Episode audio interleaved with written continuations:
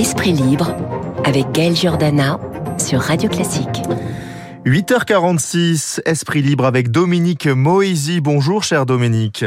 Bonjour. Vous êtes conseiller spécial de l'Institut Montaigne sur toutes les questions de géopolitique et de stratégie internationale. Ravi de vous retrouver sur Radio Classique. Vous avez souhaité revenir sur cette trêve fragile au Proche-Orient ce matin, trois jours durant. Une opération israélienne baptisée Aurore a entraîné des affrontements entre l'armée de l'État hébreu et le djihad islamique à Gaza. Alors pour la première fois depuis 2006, c'est Israël qui est à l'initiative de cette offensive, une opération préventive contre la menace immédiate, je cite, du djihad islamique. Pourquoi une telle crainte de l'État hébreu, Dominique Moïsi Sans doute parce qu'ils avaient des, informations euh, particulières. Et euh, du point de vue d'Israël, aujourd'hui, euh, cette opération semble avoir réussi. le Hamas n'a pas rejoint le djihad islamique dans le combat. les cibles privilégiées d'Israël des dirigeants du djihad islamique ont été éliminés et euh, le, bilan pour Israël apparaît, je le répète, euh, globalement positif, en particulier pour l'actuel Premier ministre Yair Lapid, qui peut, à la veille des élections, elles auront lieu le 1er novembre, dire, mais moi aussi, je sais y faire, en matière de sécurité. Le djihad islamique, c'est un mouvement islamiste euh, classé comme terroriste par Israël, l'Union européenne et les États-Unis. Euh, il est proche de l'Iran, en fait, du Hezbollah. Tout à fait. Tout à fait. On peut même penser que c'est un des bras armés euh, de l'Iran à Gaza. Alors pourquoi le, le Hamas n'a pas voulu s'impliquer finalement dans cette opération, dans cette dire, contestation de l'opération? parce que le Hamas gère Gaza, a des responsabilités, parce que euh, depuis quelques semaines, euh, il y a une situation nouvelle sur le plan économique avec euh, des milliers de, de, Palestiniens de Gaza qui viennent travailler en Israël. Et pour le Hamas, il ne fallait pas que cet oxygène financier soit interrompu. En plus, il ne fallait pas, du point de vue des dirigeants du Hamas, ajouter euh, euh, la violence euh, de la guerre à la violence physique quand même du, du blocus économique et de la situation humanitaire difficile en dépit du fait que des Gazaouis peuvent aller travailler en Israël. Ah oui, on, rappelle quand même que l'organisation djihad islamique palestinien a été créée par des étudiants qui appartenaient à l'université islamique de Gaza au cours des années 70. Sa doctrine mêle islamisme et nationalisme palestinien. Les brigades Al-Quds qui constituent sa branche armée ont été fondées en 92. Est-ce que finalement cette organisation a des liens avec le Fatah, avec le Hamas, ou c'est trois euh, organisations totalement différentes et qui s'opposent euh, dans la bande de Gaza et en Cisjordanie euh, Je dirais les deux.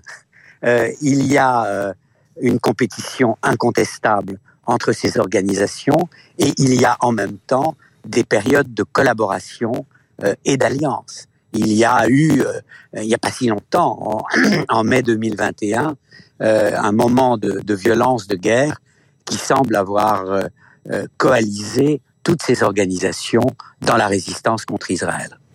Dominique Moisy, il y a 40 ans, jour pour jour, le 9 août 1982, un attentat antisémite frappait le restaurant de Joe Goldenberg, figure de la communauté juive dans la rue des Rosiers à Paris. Six morts, 22 blessés. Il n'y a jamais eu de procès, malgré les enquêtes des juges Bruguière et Trévidic, qui ont abouti à la responsabilité du Fatah Conseil révolutionnaire. C'est un mouvement qui est né d'une scission du Fatah de Yasser Arafat en 1974. Quel lien existe euh, avec les organisations euh, d'aujourd'hui. Est-ce qu'il y en a encore des liens 40 ans après cet attentat antisémite? C'est très difficile à dire. Et euh, pour le savoir vraiment, il faudrait que les, les, présumés coupables de l'attentat de la rue des Rosiers, qui sont toujours en vie, qui ont été identifiés, soient extradés et puissent être jugés à Paris euh, pour que justice soit faite et pour que compréhension apparaissent. Donc la, la, réponse à votre question, c'est un procès à Paris des présumés coupables. Et vous pensez que ce procès pourra avoir lieu un jour? Ça paraît de plus en plus complexe. Ça paraît de plus en plus complexe et ça paraît de plus en plus nécessaire, indispensable même. Donc attendons. le président de la République euh, doit recevoir euh, Mahmoud Abbas, le, dirigeant palestinien, dans les heures qui viennent. Euh, on peut penser que c'est un sujet qui sera abordé entre les deux dirigeants.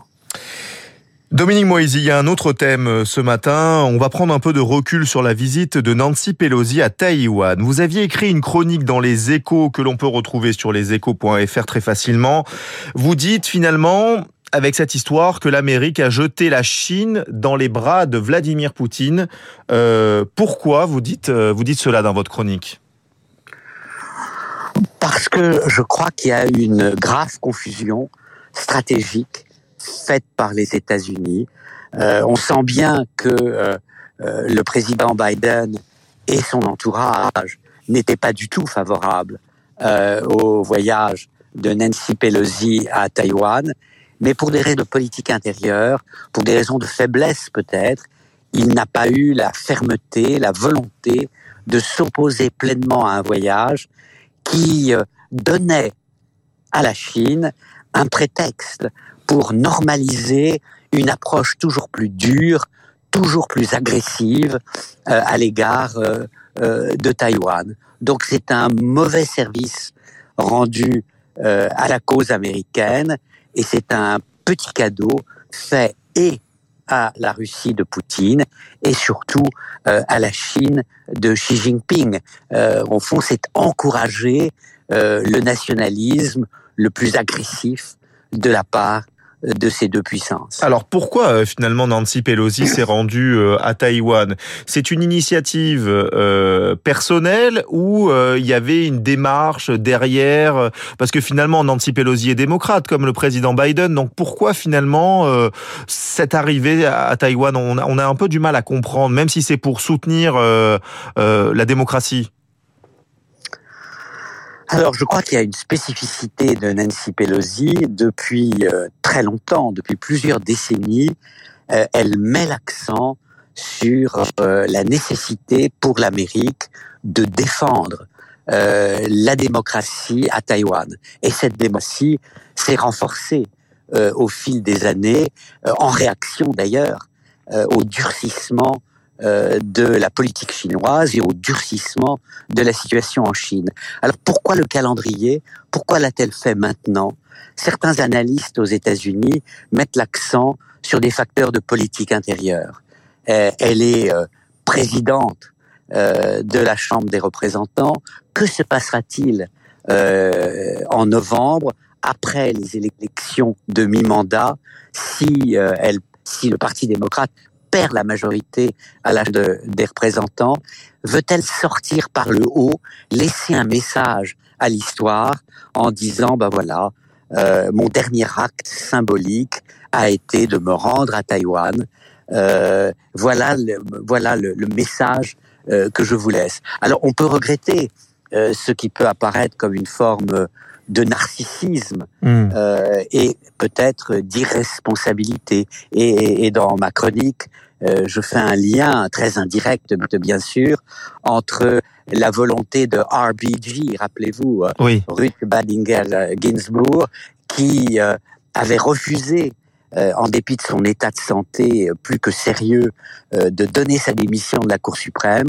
Et le résultat, c'est que lorsqu'elle est décédée, euh, c'était sous la présidence Trump, et Trump a pu choisir euh, un juge euh, ultra conservateur eh oui. euh, à sa à sa mesure. Si et les conséquences euh, sont là avec euh, de nombreuses de nombreuses décisions, notamment euh, anti-avortement, notamment. juste un, un, mot, Dominique Moisy, sur la situation justement en mer de Chine orientale, parce que ça devient une, une, poudrière et pourtant ce détroit de Taïwan est, est essentiel pour le commerce mondial, avec notamment de nombreux cargos qui passent par là. Il y a aussi l'économie des semi-conducteurs. On en a parlé la semaine dernière sur Radio Classique. Est-ce que vous craignez que cette escalade des tensions provoque des répercussions au niveau mondial et, et on s'y attend pas et, et que ça va exploser très bientôt? Alors, tout dépend euh, du mot très bientôt. Qu'est-ce que cela signifie? Je sais pas. Ce qui m'inquiète, ce qui m'inquiète, ce qui m'inquiète particulièrement, c'est une forme de part et d'autre, aux États-Unis comme en Chine, de résignation à l'inévitabilité de la guerre entre Pékin et Washington sur la question euh, de Taïwan. Au fond, de part et d'autre, on se dit, bon, la guerre, ce n'est peut-être pas pour demain matin, mais ça va venir. Ce n'est pas seulement possible, c'est en train de devenir de plus en plus probable. Et c'est cette forme de, de résignation qui m'inquiète tout, qui m'inquiète tout particulièrement. Ça sera le mot de la fin, Dominique euh, Moisy. Je vous remercie. Vous êtes conseiller spécial de l'Institut Montaigne sur toutes les questions de géopolitique et de stratégie internationale. On se retrouve bien évidemment très rapidement sur euh, sur Radio Classique. Euh, un petit pardon à nos auditeurs pour la qualité peu optimale de la de la liaison. On promet, on fera mieux la prochaine fois. Très bonne journée, Dominique Moisy.